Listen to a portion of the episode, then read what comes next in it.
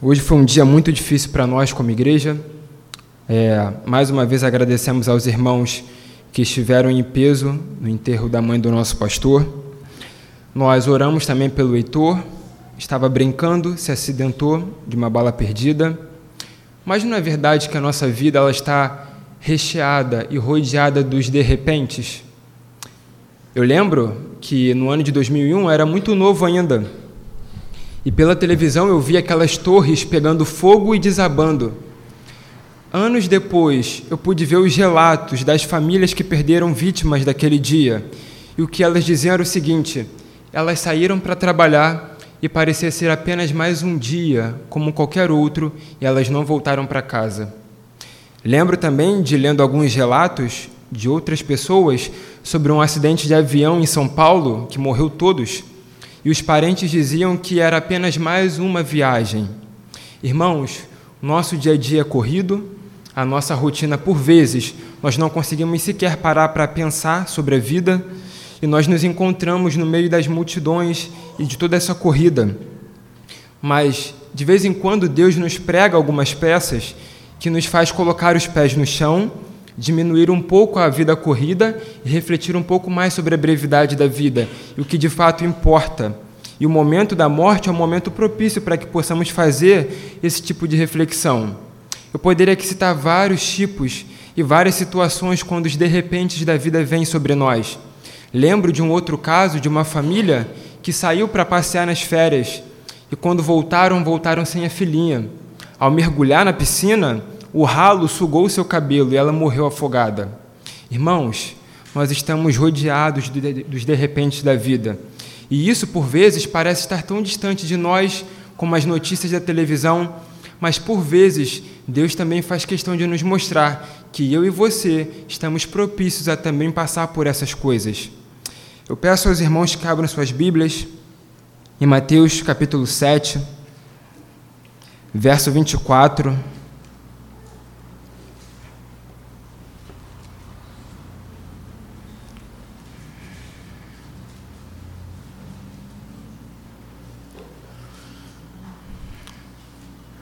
Mateus capítulo 7, verso 24 ao verso 27. Nós vamos ver hoje o que Jesus espera de nós quando tudo isso acontece conosco. Quando a tempestade, quando a chuva, quando os terremotos da vida chegam na nossa casa. O que Jesus espera de nós? Qual é a reação que o cristão deve ter diante disso?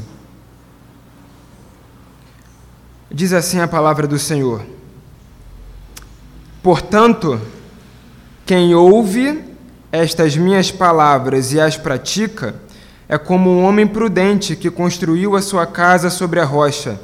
Caiu a chuva, transbordaram os rios, sopraram os ventos e deram contra aquela casa, e ela não caiu, porque tinha seus alicerces na rocha.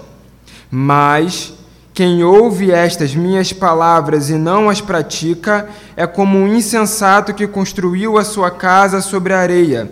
Caiu a chuva, transbordaram os rios, sopraram os ventos e deram contra aquela casa, e ela caiu, e foi grande a sua queda.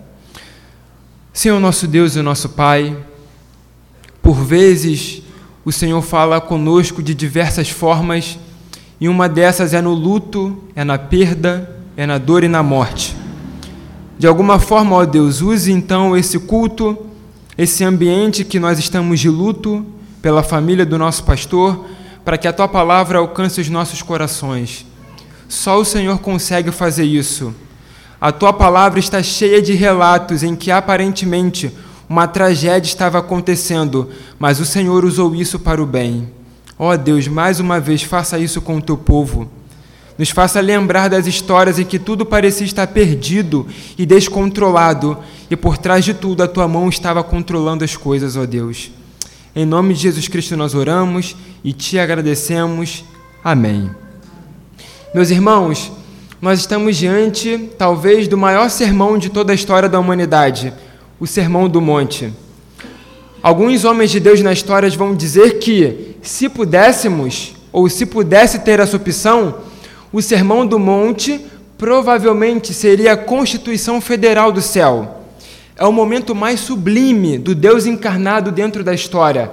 É quando ele senta e começa a pregar aos seus discípulos e a toda a multidão que o rodeava. Nós estamos diante da pregação que talvez mudou a vida de tantas pessoas na história. Meus irmãos, nós estamos diante do relato do próprio Verbo encarnado pregando aos homens miseráveis. Diante de tudo que ele já falou, diante de toda a pregação já montada, o que se espera agora de Jesus para encerrar com chave de ouro a sua mensagem? O momento mais sublime de seu ministério, depois da sua morte e ressurreição, a sua pregação marcante e chocante, podemos dizer. Como terminar assim uma pregação? Ele termina, irmãos, essa pregação fazendo um apelo aos seus ouvintes. E isso é o que deve me comover e deve te comover como um ouvinte da palavra. Jesus, no final do Sermão do Monte, ele está fazendo um apelo aos seus ouvintes. Como disse um homem de Deus uma vez que, diante de uma pregação da palavra, todo crente e todo homem precisa dar uma reação à mensagem que está sendo pregada. Vocês, ao ouvirem essa palavra, vocês estão dando uma reação a ela, ainda que seja de qualquer maneira, ou ainda que seja uma palavra de Deus, ou ainda que seja de uma outra forma. Todo homem, diante da palavra pregada, precisa dar uma reação. É isso que Jesus está fazendo com esses homens. Ele está dizendo: tudo que eu disse a vocês é de extrema importância, mas agora eu quero cobrar algo de vocês. Vocês precisam dar uma resposta ao que foi pregado. E ele começa isso não nesse trecho que nós começamos a ler, mas ele começa isso antes. Ele começa isso praticamente no verso 13 do capítulo 7. Ele começa a falar sobre a porta larga e a porta estreita. Continuando no verso 15, ele começa a falar sobre a árvore boa e a árvore ruim e os seus frutos. Depois disso, ele começa a falar sobre aqueles que dizem: Senhor, Senhor, em teu nome fizemos tantas coisas. E Jesus diz: Nunca vos conheci. E ele termina sobre o prudente e o insensato. Nós estamos numa série de pregações de Jesus em que ele está mostrando ou nós estamos de um lado ou nós estamos do outro lado diante da pregação da palavra. Jesus aqui está apelando, vocês precisam responder à pregação da palavra. Jesus não é aquele que precisa fazer um apelo e convidar as pessoas a virem até a frente. A própria pregação da palavra por si só é um apelo aos homens. Os homens, diante da pregação da palavra, eles precisam, no final de tudo, sentirem que estão numa posição em que precisam tomar uma decisão. Ou eu aceito essa palavra como palavra divina, ou essa palavra para mim é como a dos homens, e ela pode ser levada com o vento. Jesus está dizendo, portanto, quem ouve estas minhas palavras e as pratica, uma outra coisa importante, meus irmãos, diante de tudo isso, é que nós vamos reparar que o homem prudente e o homem insensato, ambos, são ouvintes da pregação da palavra. Não basta, irmãos, sentarmos aqui e ouvirmos uma boa palavra. Não basta sequer termos boa intenção diante da pregação. Não basta que estejamos com os corações abertos. Depois de tudo isso, ainda assim implicará qual será a nossa decisão diante da palavra que foi pregada. Quantas palavras nós podemos nos lembrar de que foram pregadas até aqui, desde que nós pertencemos a esse lugar? Quantas pregações que vieram ao nosso coração em forma de apelo e que nos colocaram diante contra a parede e precisamos tomar uma decisão. Irmãos, culto após culto, domingo após domingo, pregações após pregações, elas estão sendo feitas. E os pregadores que vêm até esse lugar e ousam abrir as Escrituras e pregarem, no final de tudo, eles estão nos levando a tomar uma decisão radical em nossas vidas. Irmãos, quantos gabinetes teriam sido evitados se pudéssemos nos submeter à palavra que foi pregada? Quantas crises na nossa vida e nos casamentos dos irmãos teriam sido evitadas se pudéssemos ter nos atentados de forma maior ao que foi ensinado e ao que foi pregado? Quantas vezes o caminho foi tomado de forma errada porque deixamos de tomar para si a palavra que foi pregada? Às vezes, sentimos até arrepios, por vezes até choramos, mas ainda assim, as emoções, elas não são a régua para dizer se a palavra entrou ou não no nosso coração. Afinal, meus irmãos, o que determina se de fato a pregação da palavra entrou em nós? É o que o próprio Jesus vai dizer: aquele que ouve e as pratica. Nesse exato momento, em outros lugares, após o ministério de louvor ter entoado os cânticos, o pastor tomou o microfone nesse exato momento e está convidando as pessoas até virem à frente. E talvez essas pessoas vindo até a frente, chorando com o coração sendo tocado pelo louvor, ou porque o fundo do teclado comoveu o coração, elas levantaram as mãos e aceitaram Jesus. E estão indo para casa realmente achando que Jesus entrou e está habitando nesses corações. Pessoas que sentiram arrepios e as emoções foram tocadas, mas ainda assim o tempo vai mostrar que elas não vão praticar o que foi pregado. Meus irmãos, o que Jesus está cobrando aqui não é que Pedro, não é que João viesse um pouco mais à frente, levantasse a mão e fosse batizado com a água e com o Espírito. Não é esse tipo de apelo que Jesus está fazendo. O tipo de apelo que Jesus está fazendo é aquele apelo que aparentemente não há mudança nenhuma. Aparentemente as lágrimas não estão escorrendo. Aparentemente sequer veio arrepios. Aparentemente o pregador está pregando e é apenas mais um domingo como todos os outros do ano. Mas no fundo, no fundo, e o que vamos ver nessa palavra é que o prudente e o insensato estão construindo a casa ao mesmo tempo e talvez no mesmo lugar. Mas o que muda é o trabalho de um e o trabalho do outro. Meus irmãos, olhem comigo. Verso 24 diz assim: Portanto, quem ouve estas minhas palavras e as pratica é como um homem prudente que construiu a sua casa sobre a rocha. Não é verdade, meus irmãos, que por vezes uma sonolência toma a nossa vida? A palavra foi ministrada, você olha para um lado e você vê um irmão impactado pelo que foi dito. Você olha para o outro e você vê um irmão chorando com a cabeça abaixada e clamando a Deus e você olha para dentro de si e se pergunta: o que está acontecendo comigo? A palavra eu posso testemunhar que está vindo da parte de Deus, mas parece que há em mim sonolência é tão grande que eu não consigo sequer reagir ao que foi pregado. Por vezes, nós lemos como em Atos 20, Eutico, enquanto Paulo estava pregando, o rapaz estava sentado numa janela e a sonolência física veio, ele cai, morre. Paulo precisa parar tudo e ressuscitá-lo. Por vezes, meus irmãos, nós não temos a sonolência de Eutico. A sonolência de Eutico é de um dia cansativo de trabalho. O corpo e os olhos estão querendo descansar na cama. Os nossos ossos já estão fraquejando e nós precisamos descansar e repousar os corpos. Não é desse tipo de cansaço que eu estou dizendo tipo de sonolência e cansaço que eu estou dizendo é com a caminhada cristã, é na caminhada da fé. Por vezes, agimos tão naturalmente como se estivéssemos fazendo qualquer outra coisa quando estamos na casa do Senhor. Os louvores são os mesmos há meses atrás, já não nos tocam.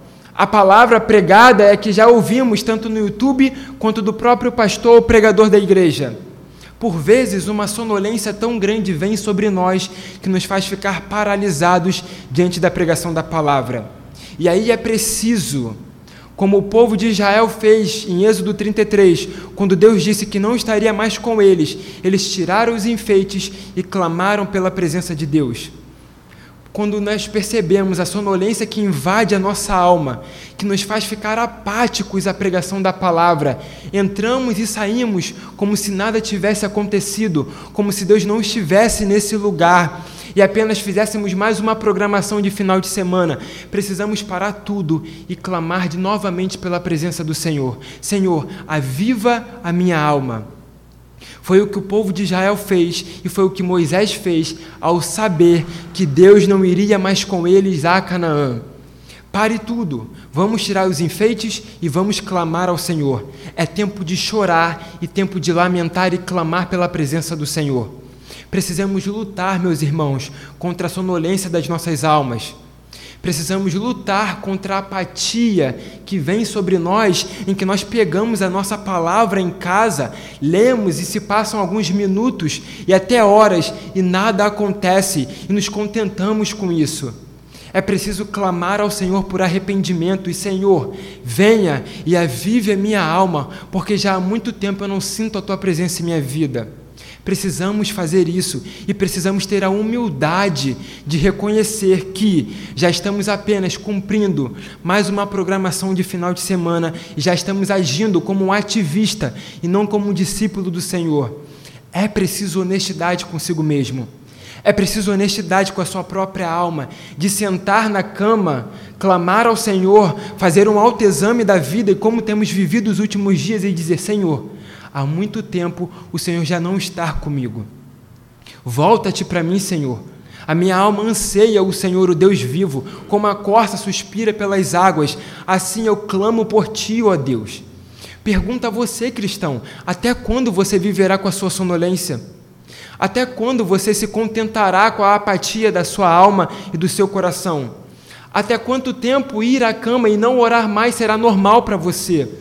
Até quanto tempo você pegará sua palavra em casa, tentará fazer o seu devocional, fechará sua Bíblia e viverá o seu dia como se nada tivesse acontecido?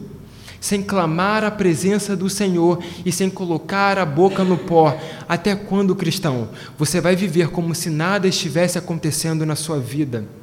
O Senhor está aqui dizendo: aquele que ouve e pratica é o que construiu a casa sobre a rocha. Se eu pudesse agora fazer um exercício com você, pedisse para que você fechasse os seus olhos e imaginasse uma casa sobre a rocha, Provavelmente você imaginaria a rocha no nível do mar ou no nível da rua e a casa por cima dessa rocha. Mas quando nós olhamos para essa passagem, nós vamos ver que, na verdade, a rocha está debaixo da casa. De modo que a casa do insensato e a casa do prudente aparentemente são as mesmas. O que vai diferenciá-las será a tempestade, será os derrepentes da vida a notícia inesperada, ou quando nós saímos para mais um dia de trabalho e quando voltamos, a nossa, casa, a nossa casa está completamente desorganizada. Uma tragédia chegou nela. Como vamos reagir quando o dia mal chegar em nós? Como vamos reagir quando a notícia inesperada chegar na nossa casa e na nossa família? Quando o ente querido que nós amamos partir de repente com o Senhor? quando o desemprego e a situação financeira apertar, quando os planos saírem do controle, como vamos reagir no dia mal e inesperado. Jesus, irmãos, e essa precisa ficar bem claro para nós nessa noite. Jesus vai pregar essa passagem não para que os discípulos pudessem saber que construíram a casa sobre a areia quando a tempestade viesse. Se Jesus estivesse fazendo isso, ele estaria brincando com a nossa fé. Imagine o seguinte: eu estou vendo que um irmão está indo por o caminho errado, eu não o aviso, eu espero a tragédia acontecer para dizer, irmão, mas eu vi o tempo inteiro que você estava indo pelo caminho errado e que o seu caminho iria acabar em tragédia. Eu seria um bom amigo, na verdade, ao ver lá atrás que o caminho dele estava sendo conduzido à morte, mas eu apenas o avisei quando tudo já aconteceu. Não devemos enxergar essa passagem dessa forma. Jesus não está fazendo isso. Jesus está dizendo justamente isso aqui, para que os discípulos e as multidões pudessem voltar para si, se examinar e ver o seu caminho antes da tempestade chegar. Esse é o propósito e o grande objetivo da passagem. Jesus aqui não é um Deus sarcástico, esperando a tragédia acontecer para dizer: Eu te avisei. Quantas vezes eu levei o pregador para dizer que você não deveria caminhar por esse trilho? Jesus não está fazendo isso nessa passagem. Jesus está avisando com antecedência. Jesus está dizendo: examine os seus passos, veja por onde você está indo e caminhando. Não basta apenas ouvir, é preciso praticar a palavra. Mas uma outra coisa interessante, meus irmãos, é que nós podemos ouvir e saber o que tem que ser feito e ainda assim não fazermos. Não já aconteceu também assim com a sua vida? Você saber o que tem que ser feito e ainda assim não fazer? decidir pelo caminho errado? Você também já não tomou essa decisão? Porque, irmãos, não basta apenas que a gente saiba o que tem que ser feito, mas é preciso que o nosso coração seja cativado pelo Evangelho. Somente quando o coração é cativado pela palavra é que nós conseguimos tomar a decisão correta, com prazer no coração. Podemos, às vezes, caminhar pelo caminho certo, mas com a obrigação, sem o prazer. Jesus aqui está querendo dizer que precisamos ser ouvintes e praticantes da palavra, porque nós ficamos admirados com o seu ensino. No final de tudo, nós olhamos para Ele e reconhecemos que não podemos ir a nenhum outro lugar, porque somente Ele tem palavra de vida eterna. Esse é o caminho do discípulo, é o caminho que obedece, mas obedece por prazer e não por obrigação. Porque uma hora a obrigação pode ir embora, o temor pode ir embora e podemos cair no lamaçal do pecado. Mas quando ficamos admirados pela própria pessoa do Senhor Jesus, nós conseguimos ouvir as Suas palavras e acatar no coração como bom discípulo. Por vezes, meus irmãos, queremos impor restrições e obrigações a nós, mas somente pela admiração do nosso Senhor da alma é que conseguimos caminhar com prazer na fé. É quando os de repentes da vida vêm que conseguimos dar um passo, dois, três, conseguimos caminhar perseverantes. É porque somente o coração que admira o Senhor Jesus consegue perseverar. Naquele grande dia, as obrigações não vão nos segurar. O que vai nos segurar na tempestade é a nossa admiração e o nosso amor por Jesus Cristo. Essa é a qualidade da fé que o Senhor deseja que entreguemos a Ele, uma fé que o admira acima de todas as coisas e que não enxerga apenas como um meio de alcançar os objetivos pessoais que traçamos. Esse é o objetivo. Verso 25. Caiu a chuva, transbordaram os rios, sopraram os ventos e deram contra aquela casa, e ela não caiu, porque tinha seus alicerces na rocha. Mas quem ouve estas minhas palavras e não as pratica, é como um insensato que construiu a sua casa sobre a areia. Uma das marcas do insensato é que ele é apressado e imediatista. Uma das marcas do insensato é que ele tem pressa no que tem que ser feito e não é perseverante e diligente. E aí, meus irmãos, quando somos imediatistas, nós queremos tomar as nossas próprias decisões. Quando somos imediatistas, os conselhos dos outros não são tão bem-vindos assim. Quando somos imediatistas, as nossas mãos são apressadas em fazer as obras. Mas Jesus está nos alertando que aquele apenas que persevera. E aí, meus irmãos, esse é um trabalho de tempos. Não pense, meus irmãos, não podemos cair no engano de que podemos viver de qualquer forma, de que no dia da tempestade vamos nos manter firmes.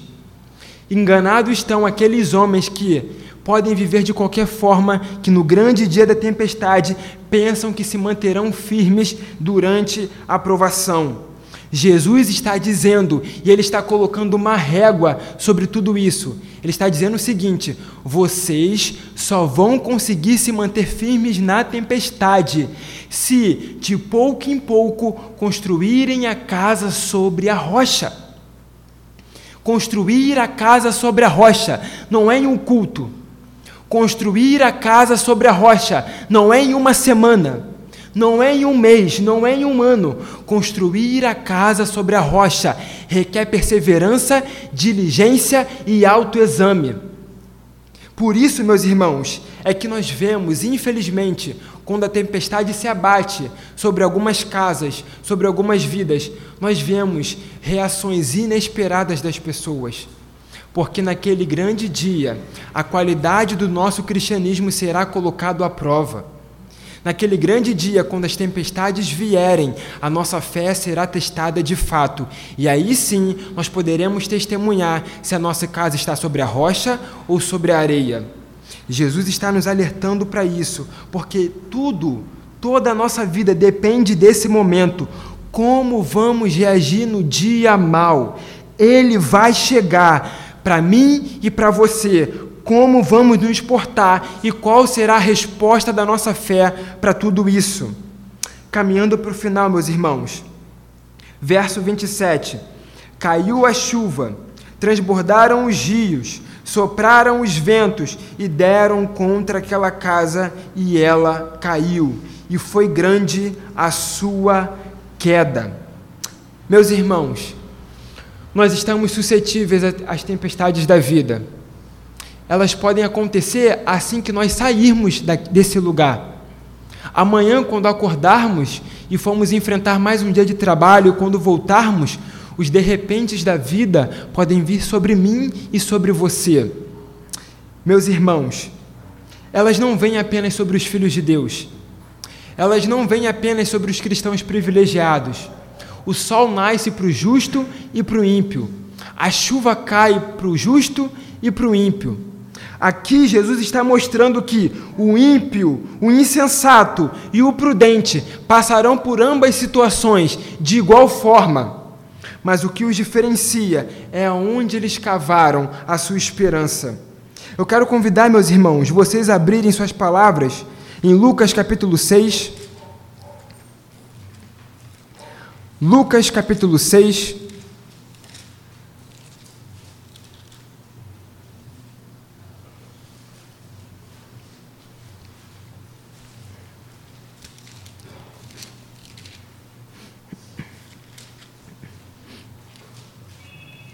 Verso 46.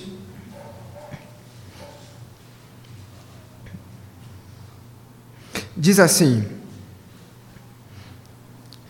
Por que vocês me chamam Senhor, Senhor, e não fazem o que eu digo? Eu lhes mostrarei com quem se compara aquele que vem a mim, ouve as minhas palavras e as pratica. É como um homem que, ao construir uma casa, cavou fundo e colocou os alicerces na rocha. Quando veio a inundação, a corrente, a torrente deu contra aquela casa, mas não conseguiu abalar, porque estava bem construída. Mas aquele que ouve as minhas palavras e não as pratica é como um homem que construiu uma casa sobre o chão sem alicerces. No momento em que a torrente deu contra aquela casa, ela caiu e a sua destruição foi completa. Meus irmãos, qual é o segredo do prudente se manter firme no dia da tempestade? Qual é a força do prudente e do sábio no dia em que a chuva vier sobre o seu telhado e as enchentes vierem sobre as suas paredes? Qual é o segredo de se manter firme? Meus irmãos, não é a força do nosso braço, não é a nossa inteligência, nem a nossa perspicácia, não é a nossa força emocional, não são os nossos diplomas que podem nos manter de pé naquele grande dia, não são as contas pagas e a situação financeira estabelecida. O que nos mantém de pé naquele grande dia é quando construímos a nossa casa sobre a rocha que é Cristo. Não é a força do nosso braço, meus irmãos. Não é o que nós podemos fazer ou pensar, nem falar. A nossa força está na rocha que é Cristo. Precisamos ter essa esperança bem fundamentada em nós, para que naquele grande dia Jesus possa olhar para nós e se agradar da qualidade da nossa fé. A tempestade virá, assim como ela veio com tantos homens na história assim como ela veio a Pedro, a João, e eles se mantiveram firmes, também virá a nós. Eu lembro, certa, numa certa passagem, a tempestade se abateu sobre o barco daqueles discípulos, e eles ficaram temerosos. E no final de tudo, depois que a tempestade foi acalmada, Jesus se voltou para eles e disse: Homens de pequena fé, por que estão com medo? Homens de pequena fé. Jesus estava advertindo aqueles homens: vocês ainda não alcançaram a qualidade da fé que é esperada a vocês. Homens de pequena fé, porque vocês ainda estão com medo? Podemos ficar com medo, meus irmãos. E aqui eu quero trazer um consolo a vocês. Talvez hoje a qualidade da nossa fé não seja como a esperada de nós. Talvez ainda ficamos temerosos quando as tempestades se abatem sobre nós. Talvez os nossos pés ficam trêmulos. Talvez a nossa mente fique perturbada quando as tempestades vêm, quando a enchente vem sobre nós. Mas ainda assim há um consolo, meus irmãos. Se estamos sobre a rocha, estamos sobre aquele que pode nos manter firme no dia da tempestade. Se a nossa vida está sobre Cristo, podemos ainda no grande dia mal nos mantermos firmes e perseverantes, porque Cristo é quem nos socorre. Eu quero terminar, meus irmãos, contando uma ilustração que todos vocês já sabem, ou pelo menos a maioria que já frequenta a nossa igreja já sabe. Mas eu quero aqui mais uma vez contar para reforçar isso e trazer um ânimo e um consolo à sua fé.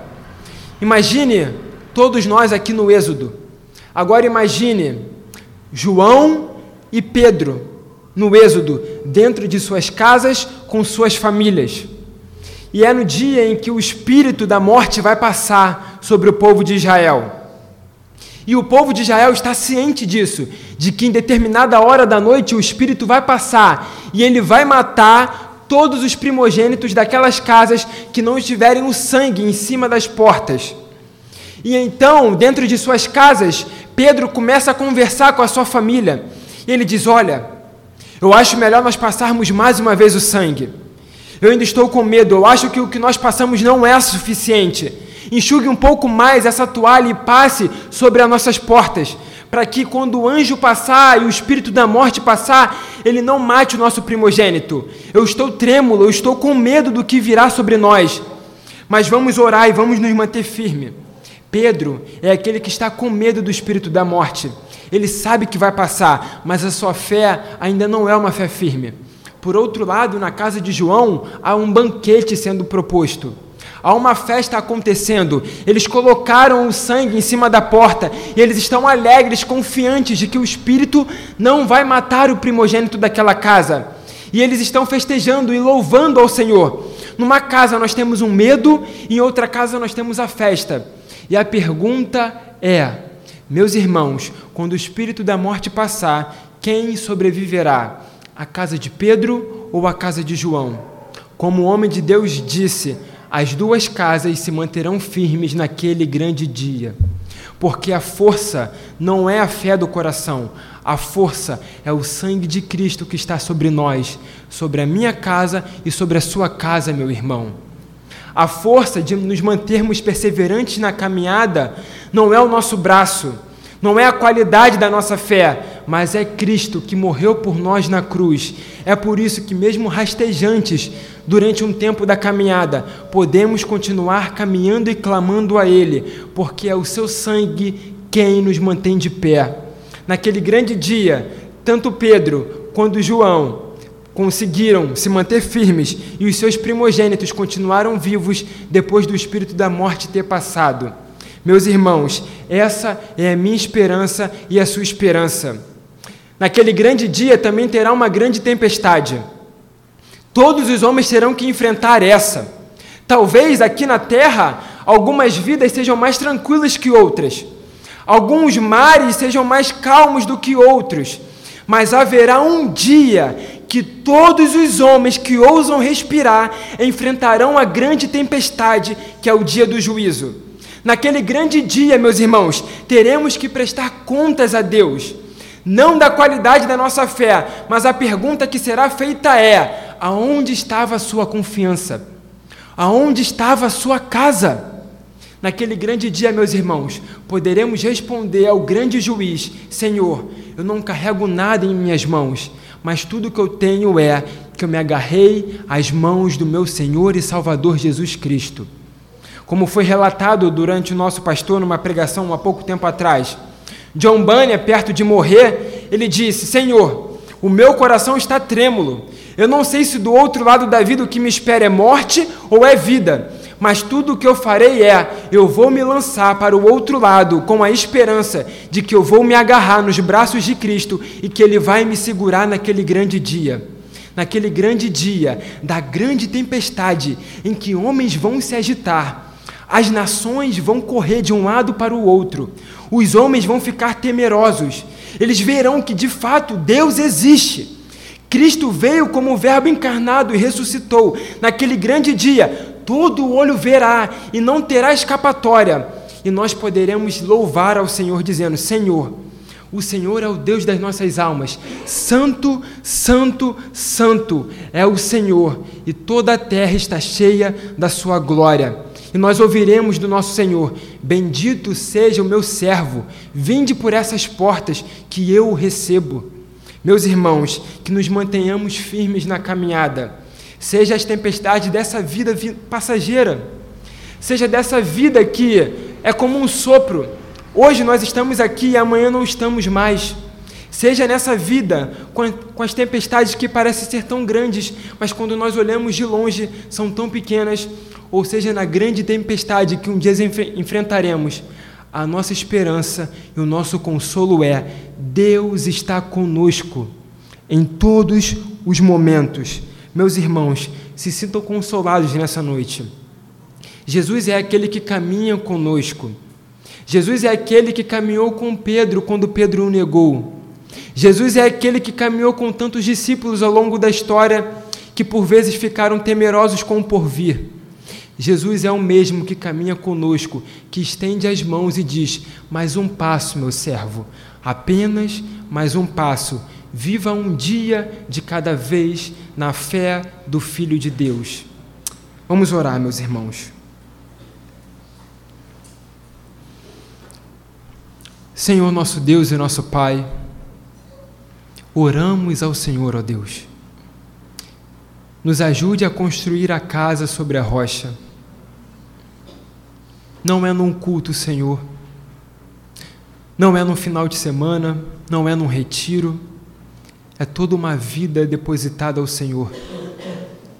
É toda uma vida reconhecendo o teu senhorio sobre nós, ó Deus é toda uma vida de servidão em prol do teu nome, Senhor. Ó Deus, nos ajude a construir a casa sobre a rocha. Se teimamos em construir sobre a areia como crianças que tentam brincar, nos traga alertas da tua parte, ó Deus, para que possamos nos voltar para o caminho correto e nos voltarmos para a rocha. Por vezes queremos brincar na areia, ó Deus por vezes a areia parece ser tão satisfatória, mas nos faça, ó Deus, nos voltarmos aos teus caminhos. Por vezes o Senhor nos chama na tempestade e por vezes numa brisa suave, mas por favor, ó Deus, nos tire da sonolência, tire de nós a apatia diante da tua palavra, nos faça nos voltarmos para a vida de oração, ó Deus. Diante da morte, diante da brevidade da vida e dos acontecimentos que vêm sobre nós, nos faça refletir, ó Deus, sobre como temos vivido para a Sua glória, como temos te testemunhado do Seu nome, ó Deus. Por favor, Senhor, nos faça bons discípulos. Bons discípulos que caminham com os olhos que vibram no Senhor Jesus, que amam o Senhor e amam a Sua volta que vivem um dia após o outro na expectativa da volta do Verbo encarnado, ó Deus. Nos ajude, ó Deus, no final de tudo, a viver para a Sua glória como um bom cristão. Ó Deus, seja conosco e nos ajude em Cristo. Amém.